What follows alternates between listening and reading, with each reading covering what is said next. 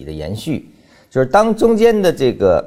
向下比啊，一个向上比完整五根儿啊，并且满足顶底分型这样的条件，但是向下比不够五根 K 线，那它后期又出了新高，那么这个其实是一个新的比依然是在生成中，就是说原有的前一笔它没有被终结。而是重新的生长，那叫笔的延续。所以说，前笔的生成一定需要后笔完全的生成，也就是说，后一笔一定是有五根以上，它前一根笔才是被保证成立的。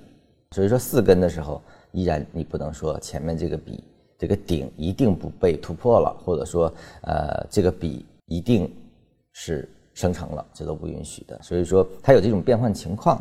就大家要清楚这种情况，它这种情况发生呢，就叫笔的延续。如果需要确立的话，一定是新笔产生之后，前一笔才可以成立。其实是跟我们计算过程中一样，呃，是否啊是这样的一种判断关系。